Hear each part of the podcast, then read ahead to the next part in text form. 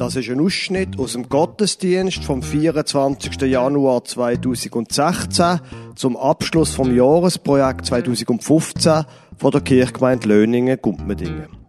Sie hören ein Interview mit der Claudia Gispe Rampa von Mission 21 zum Erfolg vom Jahresprojekt und dann die Predigt vom Pfarrer Lukas Huber über den Anfang der Geschichte von Abraham und Sarah.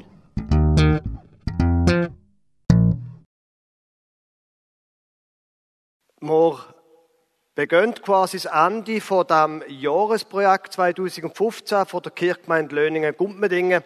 Und wie schon vor einem Jahr haben wir auch wieder einen Gast, nämlich Claudia Gispe Rampa von Mission 21. Mission 21 haben wir unterstützt. Und ich bitte Sie, einmal hier führen zu kommen, zu mir.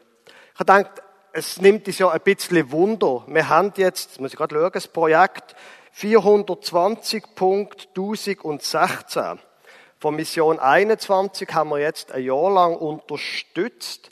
Ausgewogene Ernährung und Steigerung des Familieneinkommens. Jetzt schließen wir es ab.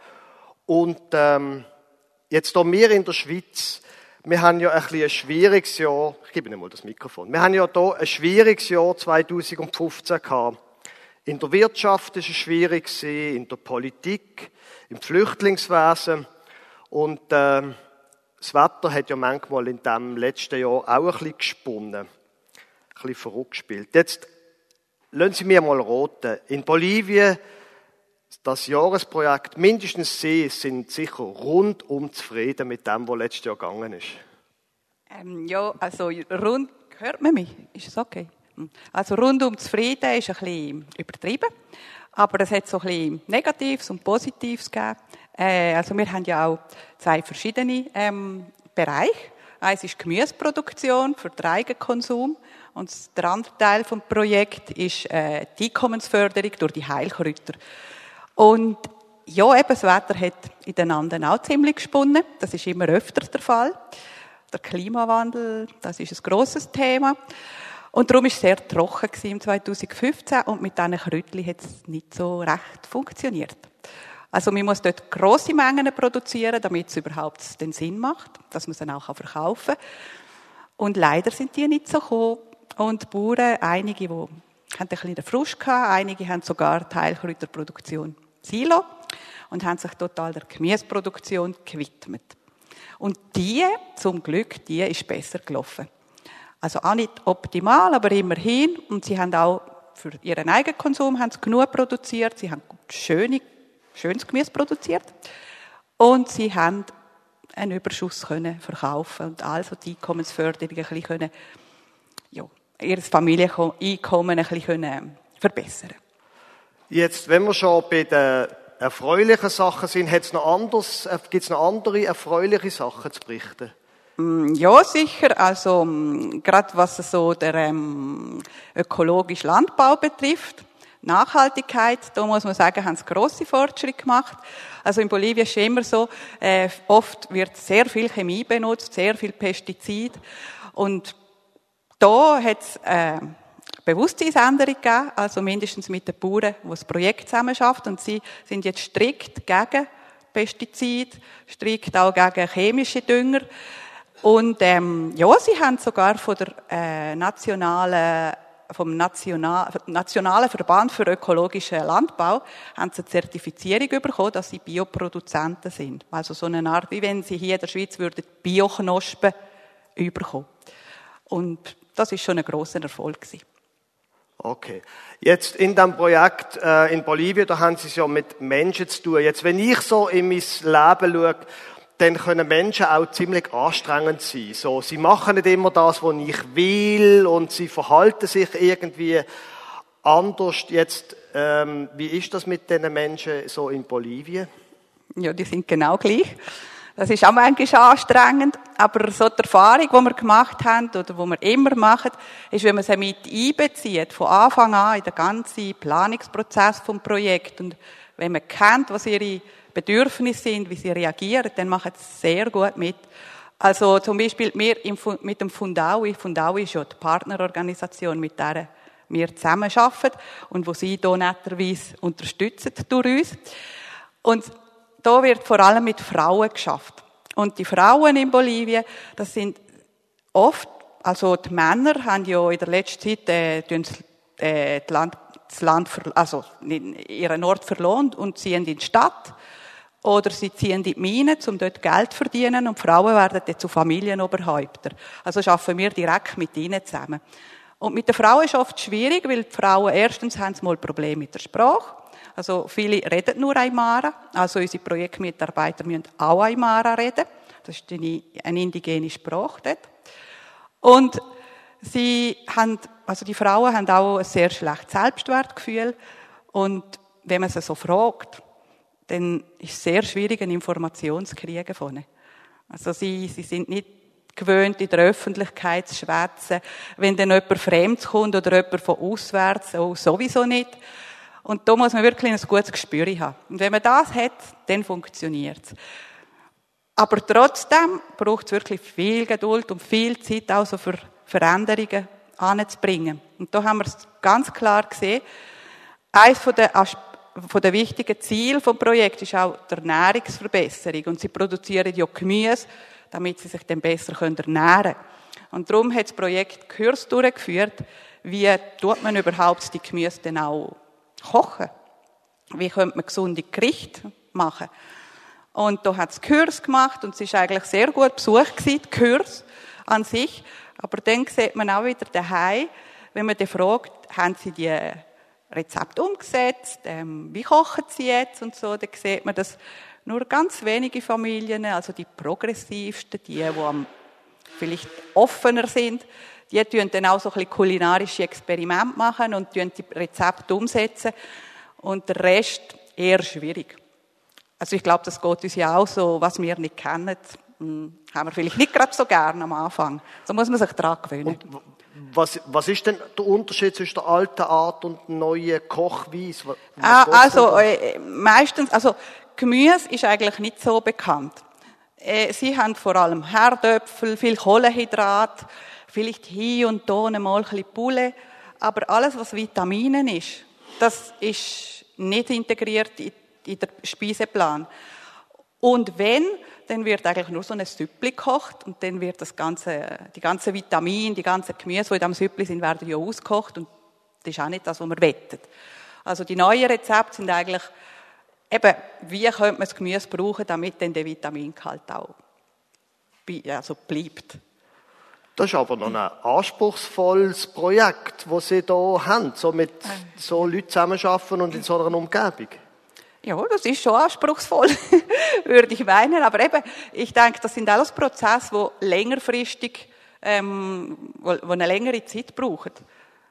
Aber eben so Sachen wie zum Beispiel der Bioabbau, also der biologische Abbau, da hat es schneller Klick gemacht. Auch weil die Leute merken, oh, da haben wir ja etwas davon. Und das sieht man schneller. Nämlich zum Beispiel in, in Bolivien, in der Stadt, hat es immer mehr Leute, die also gerade Stadtbevölkerung, die auch auf Bio sind, also gerade so die Mittelschicht, die sind interessiert. Und darum sehen sie, oh ja, also wenn in der Stadt das interessant ist, dann können wir sie auch verkaufen. Und dann haben wir etwas. Aber so Sachen wie, wie eben Nahrung, Veränderung, äh, Verhaltensveränderung, das ist schwieriger. Das ist effektiv so. Auch zum Beispiel Bildungsprojekte, die wir haben. Also jetzt, das ist jetzt ein klares Landwirtschaftsprojekt, wo natürlich auch bildlich äh, Aspekte von der Bildung drin sind. Aber alles, was sonst so Bildung ist, das ist sehr schwierig und auch sehr schwierig zu messen, wo ist der Fortschritt genau. Man kann einfach messen, ah, die Leute haben teilgenommen an dem Kurs. Super, so und so viele Leute haben teilgenommen. Aber was der Kurs bewirkt hat, das ist schwierig. Ich merke schon, Sie könnten noch stundenlang ja. erzählen. Beim Suppenmittag nachher wird die Frau Gisbert-Amtmann noch mehr erzählen. Da freue ich mich drauf. Aber ich glaube, jetzt, für jetzt soll das einmal genug sein. Danke vielmals. Der Predigtext ist heute ein ziemlich langer. Und es sind nicht, ist nicht nur eine, sondern ein Ausschnitt aus drei Kapiteln aus dem ersten Mosebuch. So wie eine Art der Anfang oder ein Teil vom Anfang vor der Geschichte von Abraham und der Sarah. Zuerst 1. Mose 12. Und der Herr sprach zu Abraham, Geh aus deinem Vaterland und von deiner Verwandtschaft und aus, aus deines Vaters Hause in ein Land, das ich dir zeigen will. Und ich will dich zum großen Volk machen und will dich segnen und dir einen großen Namen machen. Und du sollst ein Segen sein. Die Zusage, dass er zu einem großen Volk werde, die hat der Abraham sehr gefreut, weil er und seine Frau Sarai hat keine Kinder gehabt. Sie haben keine Kinder gehabt. Nach dieser Zusage gehen ein paar Jahre ins Land und der Abraham und Sarai werden immer älter. Dann drei Kapitel später, Kapitel 15 vom ersten Mosebuch. Nach diesen Geschichten begab sich's, dass zu Abraham das Wort des Herrn kam in einer Offenbarung. Fürchte dich nicht, Abraham. Ich bin dein Schild und dein sehr großer Lohn. Abraham sprach aber, Herr, mein Gott, was willst du mir geben? Ich gehe dahin ohne Kinder und mein Knecht Eliezer von Damaskus wird mein Haus besitzen.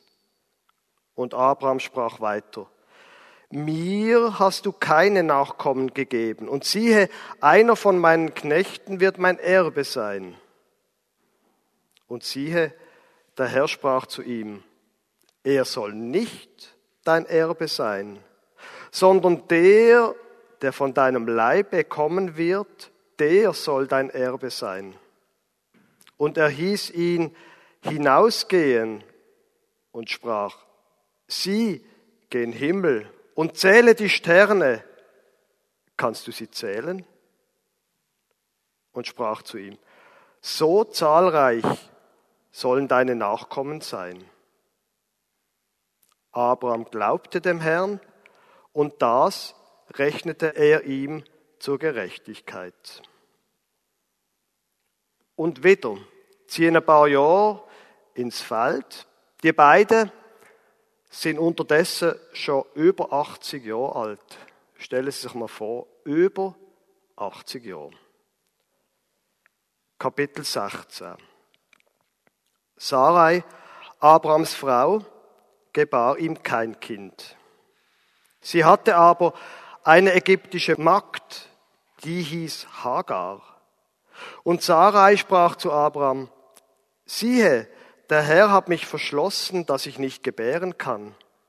Geh doch zu meiner Magd, ob ich vielleicht durch sie zu einem Sohn komme. Und Abraham gehorchte der Stimme Sarais.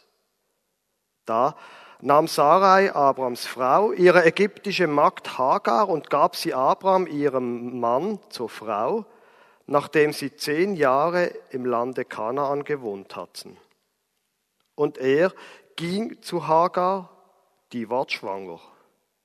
Als sie nun sah, dass sie schwanger war, achtete sie ihre Herrin gering. Da sprach Sarai zu Abraham, das Unrecht, das mir geschieht, komme über dich. Ich habe meine Magd dir in die Arme gegeben, nun sie aber sieht, dass sie schwanger geworden ist, bin ich gering geachtet in ihren Augen. Der Herr sei Richter zwischen mir und dir. Abraham aber sprach zu Sarai, siehe, deine Magd ist unter deiner Gewalt, tu mit ihr, wie es dir gefällt.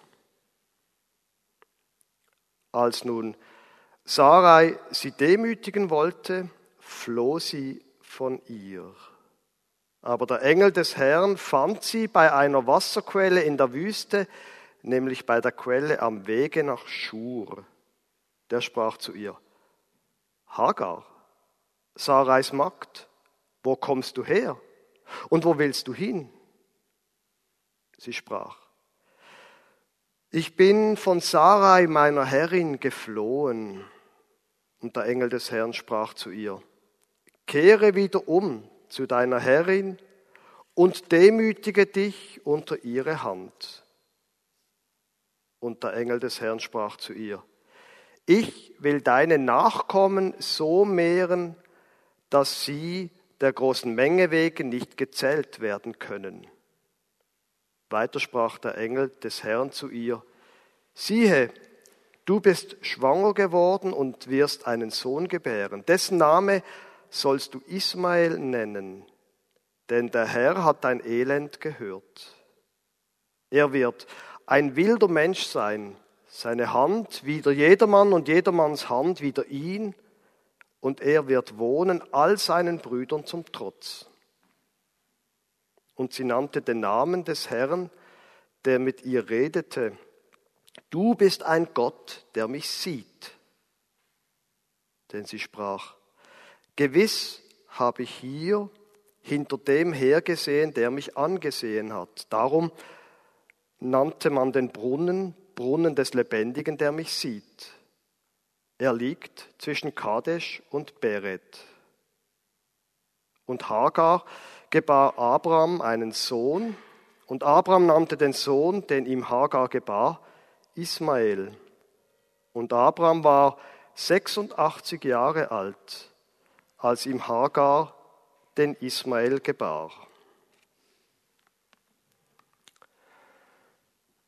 Liebe Gemeinde, heute ist der Abschluss von dem Jahresprojekt. Und wenn wir das vorher gerade angehört haben, die Frau Gisbe erzählt hat, dann habe ich fast den Eindruck, es gibt so eine Art Übereinstimmungen mit der Geschichte von Abraham und der Sarah. Ich nenne sie jetzt mal so, eigentlich heißen sie zu dieser Geschichte noch Abraham und Sarai.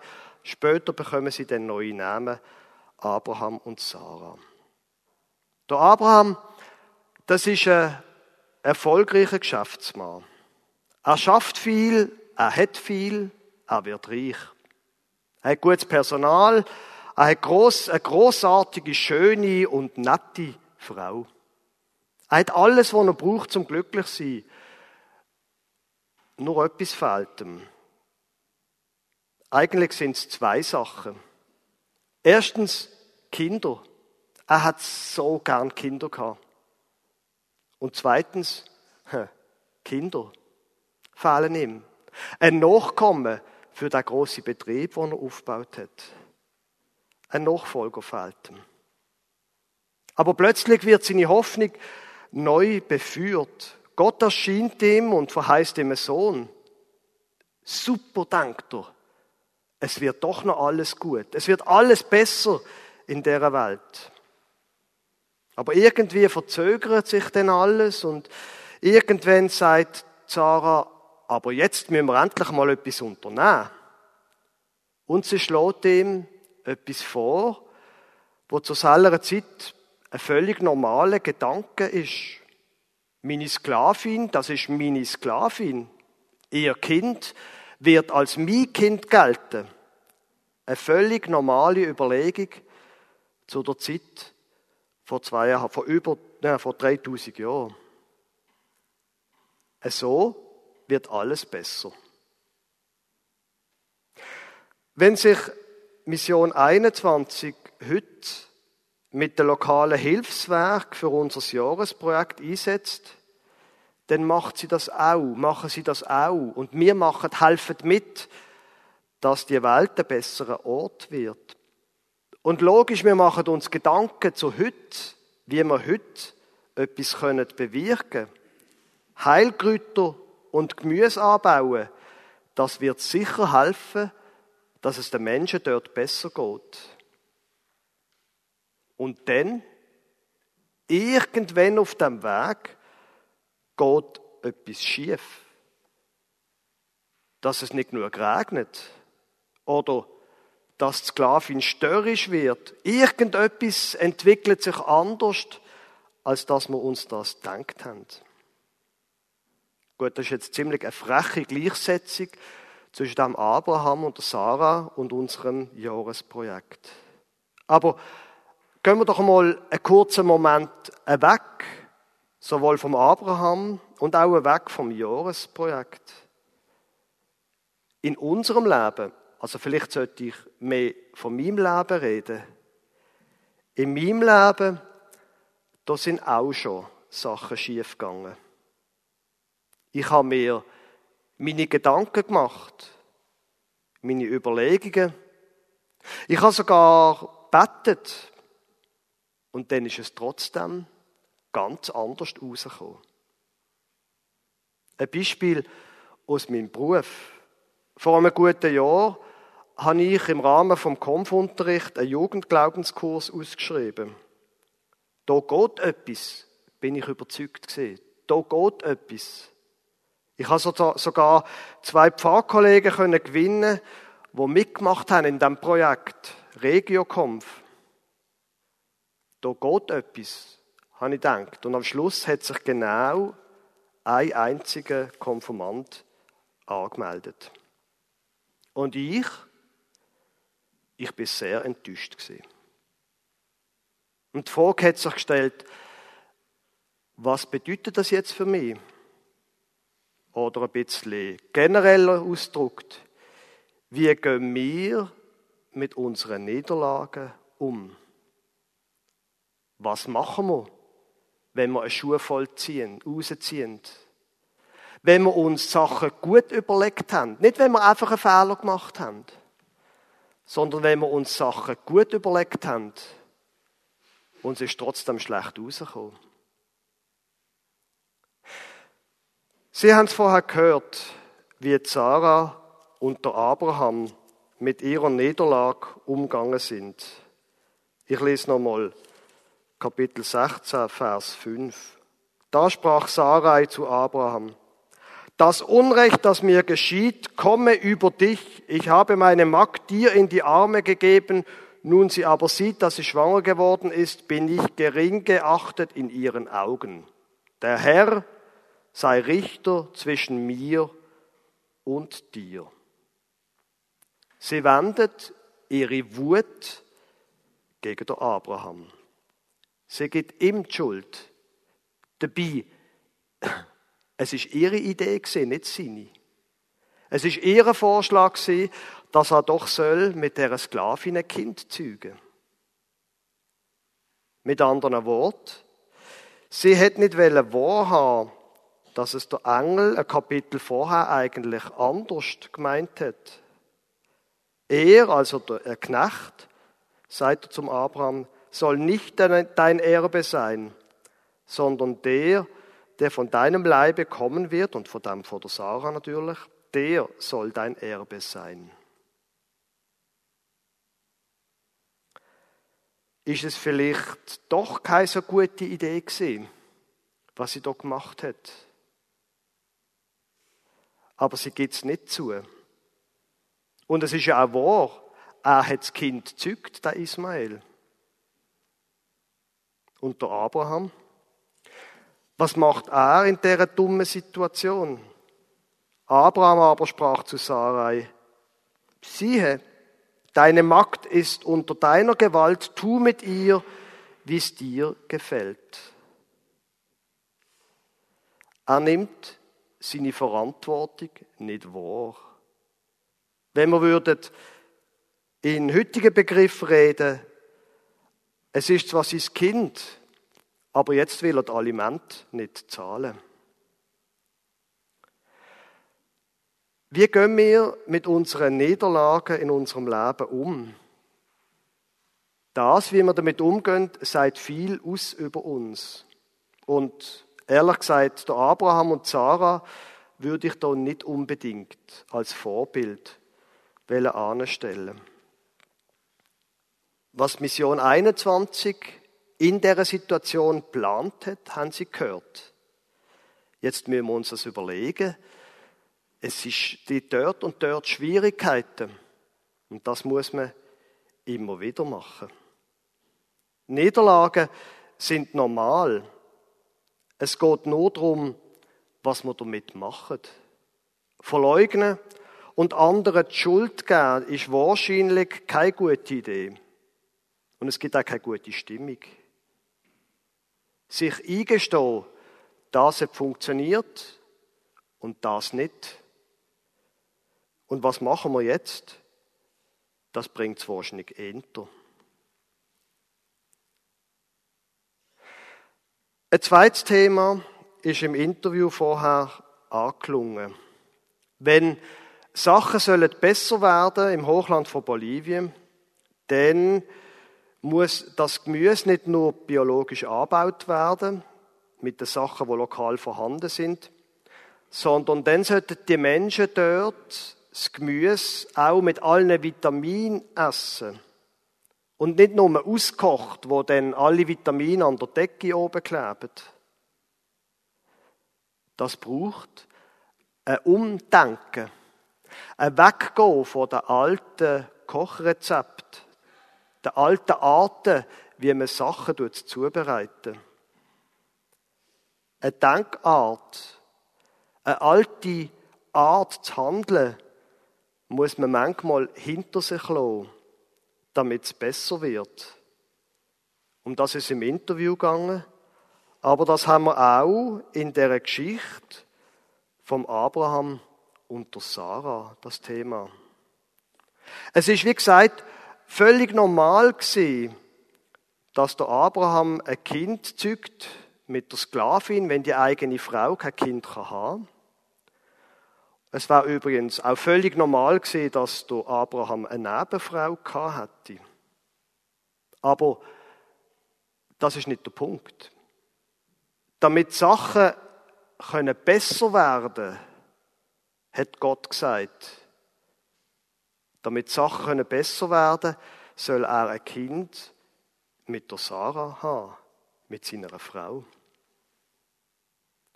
Damit Sachen in unserem Leben können besser werden, für das müssen auch wir manchmal anders lernen denken, umdenken, Sachen anders machen als bis jetzt.